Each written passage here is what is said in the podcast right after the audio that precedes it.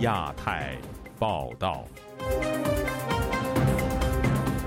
各位听友好，今天是北京时间二零二三年三月一号星期三，我是佳远。这次亚太报道的主要内容包括：河南滑县男子杀妻案引爆警民冲突；二中全会通过党和国家机构改革方案；习近平第三任将抓紧钱袋子和刀把子吗？美国国会议员关切对华出口管制松散。中共渗透新招数，假冒外媒记者混入白纸运动与海外华人电报群。新冠溯源实验室泄露论再起，美国能源部官员回应本台有最新说法。接下来就请听这次节目的详细内容。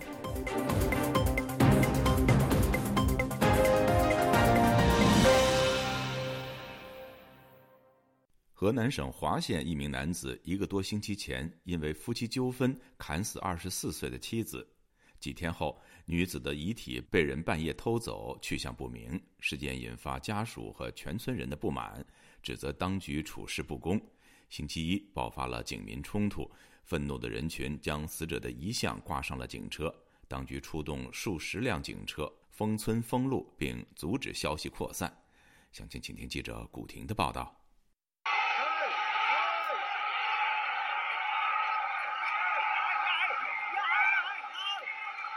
本周一，河南安阳滑县桑村乡杨大昭村爆发警民冲突，愤怒的村民将多辆警车包围，警车不停地左右摇晃。在村民拍摄的多段视频中，有警察挥舞警棍殴打村民，也有村民站在屋顶上高呼抗议口号，要求警方公正处理这起杀人案。综合网易新闻等多家媒体和自媒体发出的消息。二月二十号，桑村乡杨大昭村村民张某豪因家庭纠纷砍妻子杨某芳八刀，致其死亡。二十六日夜里，突传女方摆放在男方家的尸体被偷走，去向不明。众多村民去男方家讨说法，当局出动特警驱散人群。在其中一段视频中，死者的哥哥批评公安：“这就是执法者的法，把我妹妹的尸体都给弄走了。”这就是解决办法，把我们家的人全部软禁起来。死者的一位亲友说：“说你还受不了了，俺的前途受影响了，封村了，俺的人来看都不叫看，好心人来看都不让看，你说这是？”目前，杨大钊村已经被警方封锁，外人很难进入。一位村民说：“警方出动数千警力，包括特警、防暴警察，封锁进村的路，而且还封抖音视频账号。”我号都封了三次了，今天晚上，看这车都叫拐弯了，不叫往里走，不叫进了吧。本台记者周二致电华县桑村派出所，两位警察的手机和该派出所电话，对方始终不接电话。记者致电桑村乡政府，接听电话的男子一问三不知。警察跟村民发生冲突啊，现在平息了吧？嗯，不太清楚，不太清楚。这件事情在你们当地很轰动吧？应该是啊，也也也不怎么地。现在那村民干嘛要把警车给掀翻了，跟警察发生冲突啊？不知道，不知道。据现场人士称，周一及周二，警察使用了武力驱散聚集的人群，并殴打及抓捕村民。被激怒的村民将警察围在车内，双方发生肢体冲突，有村民向警察投掷杂物。对于这起发生在中国两会前夕的群体事件，河南滑县当局作出回应。据人民网报道，二月二十七日，河南省安阳市滑县二二零案件处理工作组发布情况通报。二月二十日，滑县桑村乡杨大昭村村民张某豪与妻子张某芳因家庭矛盾纠纷发生争执，张某豪持刀将杨某芳杀害。公安机关第一时间将犯罪嫌疑人张某豪控制，并依法对其刑事拘留。目前，张某豪已被检察机关批准逮捕。通报同时警告网民：互联网不是法外之地，请遵守相关法律法规，不信谣、不传谣、不造谣。在中国境内的社交平台，有关杨大钊村发生的警民冲突的视频已经被屏蔽。自由亚洲电台记者古婷报道。中国共产党第二十届中央委员会第二次全体会议星期二结束。从会议发布的公报可以看出，本次会议重点是国家机构改革。虽然目前中国官媒没有公布改革的细节，但此前有外媒报道，这次改革是要把原先的国务院管辖下的公安、国安以及金融系统的决策权都收归中共中央最高领导层领导。习近平已经在二十大上获得了连任，为什么现在又急于抓住刀把子和钱袋子呢？请听本台记者王允的报道。中国官方目前还没有正式公布这个机构改革方案的具体内容。虽然如此，上周已经有多家海外媒体透露了机构改革方案的一些重点内容，包括公安部和国安部将会脱离国务院系统，改隶属于新成立、直属中共中央的中央内务委员会，还有中共中央将恢复中央金融工作委员会。这两项举动看似将进一步加强中共高层领导对行政事务的控制权，引起外界的紧密关注。独立时评人、前凤凰网十大最有影响力名博之一的蔡胜坤分析说：“虽然二十大上，习近平已经把新一届中共中央的领导班子基本换成了自己的人，但他对这些人仍然不放心。我觉得呢，即使是像李强这样对他忠心耿耿的人，嗯，他也不会呢完全的放心。嗯，这是未来的，嗯，未来的我们中国政治架构的一个常态。目前身在纽约的中国战略分析杂志社共同主编邓玉文则认为，习近平这次主导的机构改革应该跟他个人的政治安全顾虑没有太大关系。个人的安全早已大权在握，不不国内没有什么力量对他个人有什么能够动动动摇。这主要还是还是在于他觉得这个。在目前的这样一个大环境之下啊，最好是做到各个方面不要出问题，给他捅漏子啊。比如在金融问题，二中全会提出的国家机构改革方案，如果能在即将召开的全国人大上获得批准，这将意味着原先由国务院管辖的公安、国安以及金融等的决策权收归中共中央最高层领导，这对国务院作为最高行政机构的地位或将形成冲击。邓玉文认为，实际上在李克强主政国务院期间，国务院的权力已经被逐步架空。就在传出中共机构改革消息的同时，外界已经注意到中国金融界出了一件大事：被誉为并购之王的华兴资本董事会主席包凡两周前突然失联，上周末被证实，目前正配合中国有关机关的调查。蔡胜坤分析说。习近平可能早就有清理金融领域的想法，尤其是金融管理体制。一直到十九大之后，才开始呢收拾这些金融领域的呃这些的王岐山当年的栽培的这些得力的干将。蔡胜坤推测说，这次如果成立新的中央金融工作委员会，其权力可能非常大。这与此前一九九八年至二零零三年期间温家宝领导下的那个中央金融工委。完全不可同日而语。此前的中央金融工委主要是一个务虚的机构。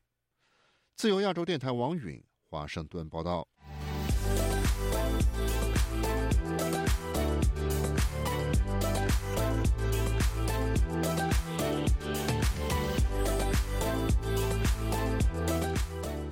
美国与中共战略竞争特设委员会计划星期二晚间举行首次听证会前夕。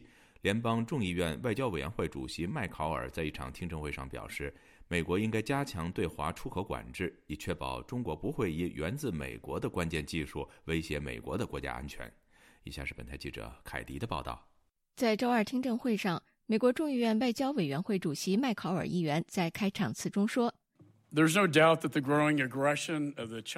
毫无疑问，从使用间谍气球监视美国一些最敏感的军事基地，到每年窃取超过六百亿美元的美国知识产权，中国共产党日益增长的侵略性对美国构成了世代威胁。其中一部分知识产权进入他们的军队，用于他们在印度太平洋地区的持续军事侵略和扩张。迈克尔议员在讲话中警告：“目前是我们这个时代外交政策的最危险时刻。面对争取全球力量平衡的竞争，基本战场就是技术领导权。”他对商务部下属的工业和安全局在阻止对中国的军民两用技术出口管制松弛方面表示担忧。压倒性的是，工业和安全局继续授予许可。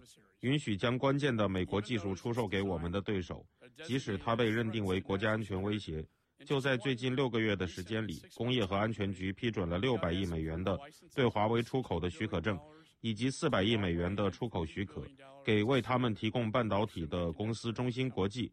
这两家公司都是中共的军工企业，都在实体名单上。对此，美国商务部的工业与安全局次部长埃斯特维兹在证词中表示，他们正在继续加强出口技术管制，包括去年出台的针对中国半导体行业的出口限制。自拜登政府就职以来，我们采取了积极姿态，在实体名单中增加了一百六十个中国公司，大约有百分之二十五被列入名单的中国实体都是由本届政府任内增加的。听证会中，外委会主席迈克尔特别询问中国如何在俄乌战争中向俄罗斯提供支持，美国国务院及商务部又如何应对威慑中国，使其不敢提供这些致命性武器？商务部次长埃斯特维兹在回应中表示，美国已将十三家支持俄罗斯的中国公司列入出口管制名单。迈克尔议员追问，为何工业和安全局继续给出口管制清单上的中国公司发放出口许可？并批准了向实体名单上中国公司的价值超过两百三十亿美元的出口申请。对此，埃斯特维兹回应说：“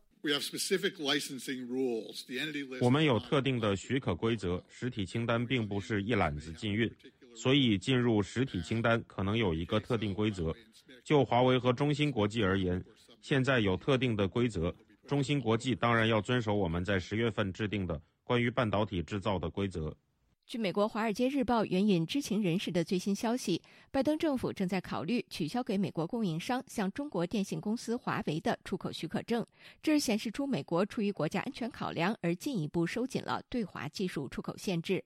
以上是自由亚洲电台记者凯迪华盛顿报道。去年十一月底爆发的所谓“白纸运动”能够迅速蔓延海内外，有赖通讯软件 Telegram 传播消息，形成庞大的反抗力量。然而，海外华裔艺术家巴丢草近日揭发，有人利用 Telegram 冒充路透社记者，接触白纸运动相关异议组织。详情，请听记者吕希发自伦敦的报道。最先披露事件的是澳大利亚华裔艺术家巴丢草，他向本台详细介绍事件的来龙去脉。刚开始，一位跨性别活动人士朋友向他介绍了这一位假记者。这位假记者随后通过社交媒体 Instagram 和通讯软件 Telegram 联系巴丢草，自称是路透社驻港记者 Jesse Pang。这位假记者一直向巴丢草试探白纸运动期间广传消息的 Telegram 群主文宣中国组织者的个人讯息。他上来就问：“哦，你知道文中国组织者是谁吗？他们都在香港还是在哪里？”我然后我就直接跟他说。这个组织是一个去中心化，我们彼此啊是不会去问对方在哪里。他跟我说我是什么大牌呃主流媒体的西方主流媒体大牌记者，啊你不用跟我什么打官腔，我我就很奇怪。种种不专业的行为让巴丢草直接质疑对方的身份，对方亮出记者证，却被巴丢草发现证件早在今年一月已经过期。而真正的路透社记者 Jackie Pan 也回复巴丢草，表示在 Telegram 和他对话的并不是他本人。而当巴丢草发现问题的严重性，假 Jesse 就早已经把对话内容删除，并直接消失。顺藤摸瓜追查，巴丢草发现他的朋友是通过名为“白纸革命”的 Telegram 频道认识这一位假 Jesse。他们更发现，群主当中还潜伏着另一位假记者，自称是路透社的上海站站长 Brenda。目前，路透社记者 Jackie Pan 和 Brenda 都分别在 Twitter 验证的官方账号公布身份被冒用的消息。路透社周二发布相关报道，表示有人自从去年十一月底冒充他们的记者收集资料。那到底这些假记者的真实身份是什么呢？巴丢草向本台表示，他曾经向有问题的群主追问，到底是谁把两名假记者拉进小组，对方回应说是一位活跃于扬州分频道的人士，并表示经过他们的洗底，发现对方的真实身份很可能是一名扬州国宝。而在巴丢草公布事件以后，越来越多组织发现，他们都曾经和假记者对话。Telegram 频道 BNO 英国参军负责人 Mike 向本台表示，上个月中也有一位假 Jesse 接触他们，问他们有没有违反港区国安法。开头都好友善嘅，他一开始也很友善，自称是新加坡人，又提供记者证，表现得很支持我们的政治立场。但聊着聊着，就觉得他用字不像新加坡人，又开始问我们一些奇怪的问题，问我们有没有犯过一些中国法律、国安法等。直到今日巴丢草公布事件，他们才发现自己逃过一劫。Mike 向本台表示，他和群主的核心成员都是现役的英国军人。上个星期，军队曾提醒他们要警惕身份不明人士在网上和他们接触，套取情报。没想到，事隔几天就应验成真。巴丢草表示，从反送中运动开始，香港抗争者就利用 Telegram 平台传达行动消息。中国抗争者也采用了这个模式，也被中国政府视为潜在威胁。他认为，中国政府是希望在两会以前铲除反抗力量。自由亚洲电台记者吕希，英国伦敦报道。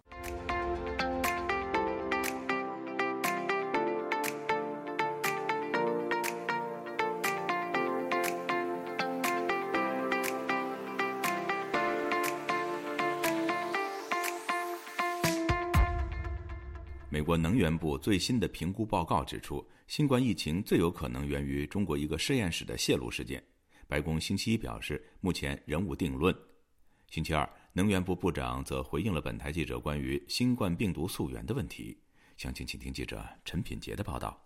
美国媒体《华尔街日报》在二十六日披露，在美国能源的一份机密报告中，根据最新的情资作出结论：新冠病毒起源来自实验室外泄的可能性最大。美国能源部的副部长图尔克在周二回应本台记者询问时，并没有直接针对上述的报道做说明。但他呼吁中国政府要彻底调查新冠病毒起源的真相。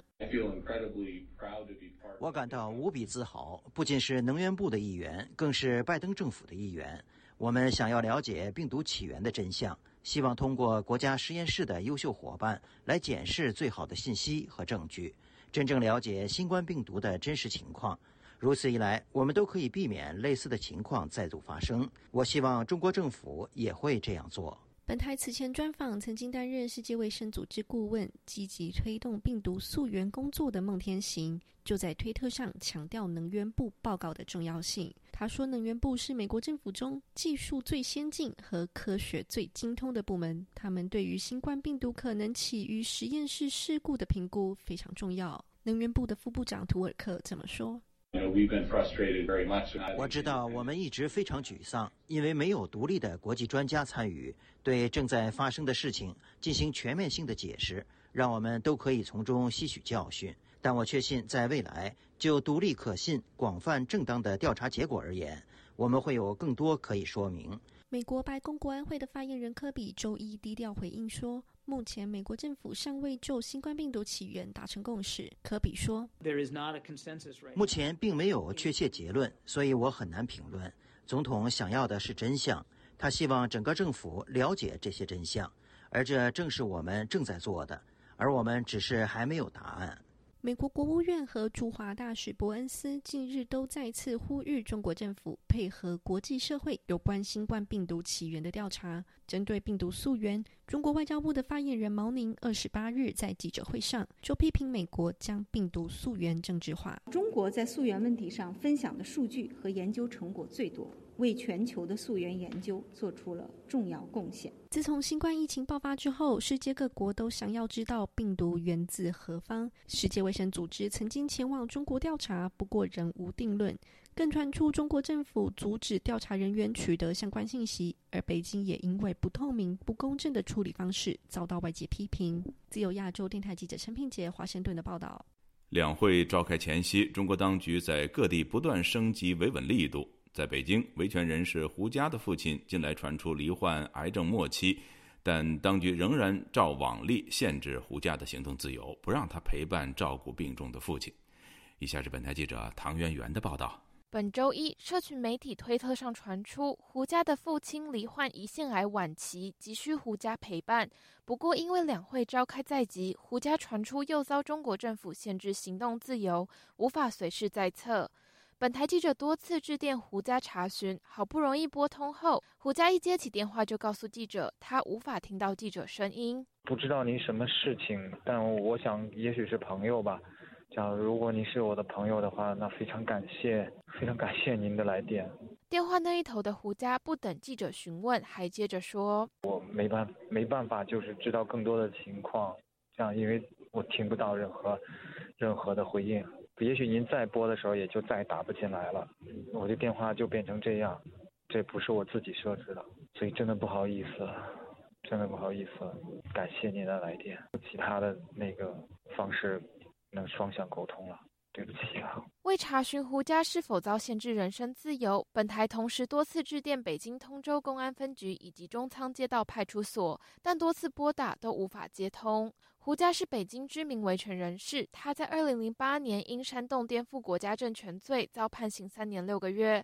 胡家曾表示，十几年来，每年两会期间，中国当局都会强制他离开北京到外地观光、被旅游。三月中旬两会结束后才准许回家，也因此，胡家今年特别担心父亲在他被旅游的期间离世。另一方面，中国当局对宗教自由的加强打压，在两会前夕也毫不手软。本台此前曾报道，成都秋雨圣约教会长老李英强在德阳为一对新人证婚后，要前往成都，却遭德阳国宝拦阻，要求他在三月十五日两会闭幕之前都不能离开德阳。流亡美国的秋雨教会教友任瑞婷就告诉本台记者。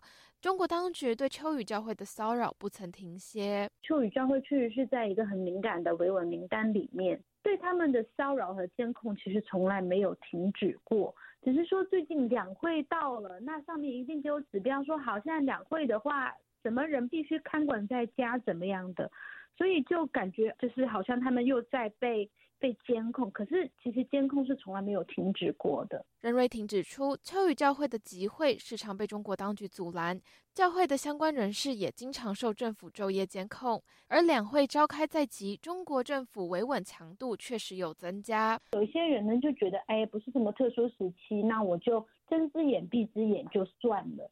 可是呢，两会的时候，你看像最近大家都在被骚扰，那就说明。哦，这其实是有一个硬性指标的，就跟平时还是不一样，不是那种警察我凭心情，呃，我自己来处理一下就完了。自由亚洲电台记者唐媛媛，华盛顿报道。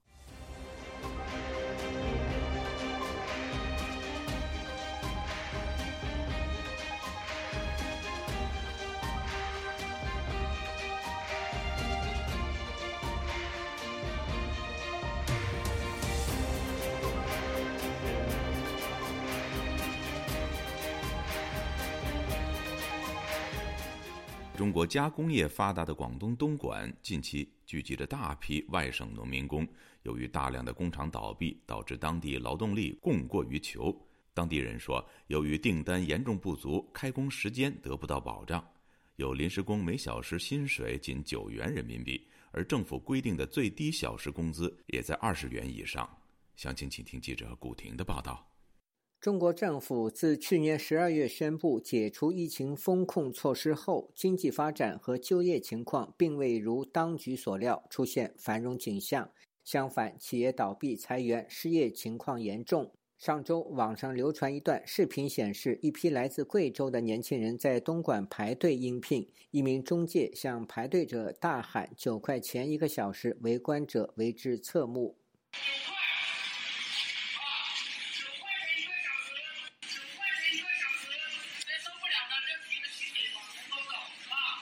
其实，在去年六月，许多地方企业不再招聘正式雇员，而改用临时工，每小时九元，企业因此节省了支付给社保局的五险一金。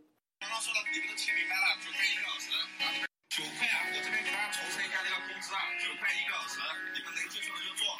农历新年过后，不少农民工赶到广东找工作。东莞横沥镇一位正在找工作的赵姓网民周二告诉本台。他的许多朋友被突然关闭的企业裁员，真的是很可惜。说关闭就关闭，要失业了。走到这边，我有点惊讶，我有点不敢相信。我曾经来这里边打过工，那怎么会这样呢？现在已经人去楼空。在江苏长三角中心城市苏州，一批外省年轻人原以为疫情风控措施结束后可以重新就业，但发现每月薪水很低。一位视频拍摄者说：“很多人觉得工价低，就直接走了，回老家。现在找工作真的是太难了，从来没想到九八五毕业的对象有天找工作会这么难。”他之前在互联网公司做软件测试，去年元旦被裁员。很多人说有能力就不怕失业，可年后找工作半个多月了，只接到一个用友的面试通知。以前只要刷新简历，就会有很多 HR 主动联系他。一位失业五个月的大学毕业生李小姐发视频说，她在郑州失业后已经花光了积蓄。我真的没有钱了，但是。我不想告诉他我没有钱了，我怕他担心我。如果真的没办法的话，那也只能跟他们开口了。我爸这个人是不善言谈的，他平时不会跟我打电话嘘寒问暖，但是他在上个月的时候，他突然跟我联系了，他挂断电话，直接转给了我一千块钱。他可能感觉到我现在可能经济上有点困难吧。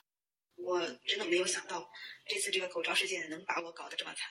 李小姐说：“她工作后从未花过家里的钱，但这一次实属无奈。”另一位失业一个多月的大学毕业生在视频中说：“失业让她开始焦虑，就很难过，然后也不知道找什么工作啊啊，怎么办呢？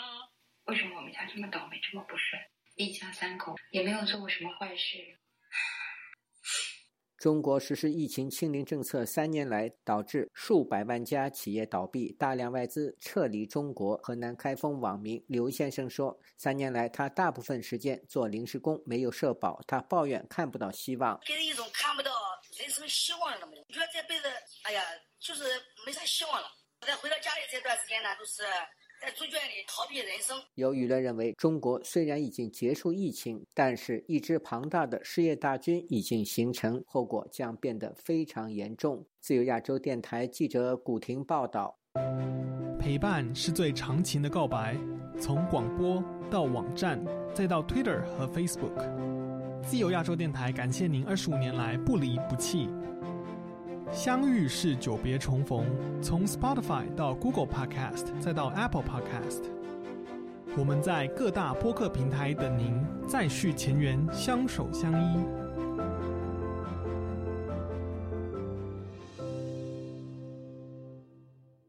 听众朋友，接下来我们再关注几条其他方面的消息。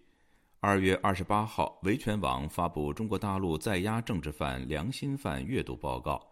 报告通过实名统计，由死刑、正在核准、死缓、无期徒刑至有期徒刑、刑期不详及羁押未判等进行统计，共涉及汉、藏、维、哈萨克、回、蒙古、朝鲜、满等多族裔政治犯和良心犯，共一千四百八十六人。台湾的总统蔡英文本周二发表纪念二二八事件讲话，强调。让台湾人尊严的活，才是纪念该事件的最好方式。据台湾的中央社报道，纪念二二八事件七十六周年的主场活动当天在台南市二二八纪念公园举行。总统蔡英文、行政院长陈建仁、立法院院长游锡坤以及受难者家属等出席了仪式。蔡英文并向有关人士颁发了恢复名誉证书。据维权网二月二十八号发布的消息。在中国入狱十年的原香港陈忠出版社出版人姚文田日前刑满出狱。姚文田因出版当局所谓的敏感书籍，于二零一三年十月被中国警方在深圳诱捕，后被判刑十年。白俄罗斯总统卢卡申科的座机二月二十八号晚间降落北京机场，以此开始了对中国的国事访问。外界注意到。中国外交部和新华社、中央电视台等官方媒体当天都没有发布卢卡申科到访的即时消息。路透社二月二十八号引述菲律宾驻美国大使罗姆尔德兹表示，菲律宾正在与美国就可能将澳大利亚和日本纳入计划中的南海联合巡航进行讨论。此举是为了确保有关南海区域的行为准则和航行自由。报道说。四国共同巡航无疑将向北京方面宣示有关南海问题的共同立场。各位听众，这次亚太报道播送完了，谢谢收听，再会。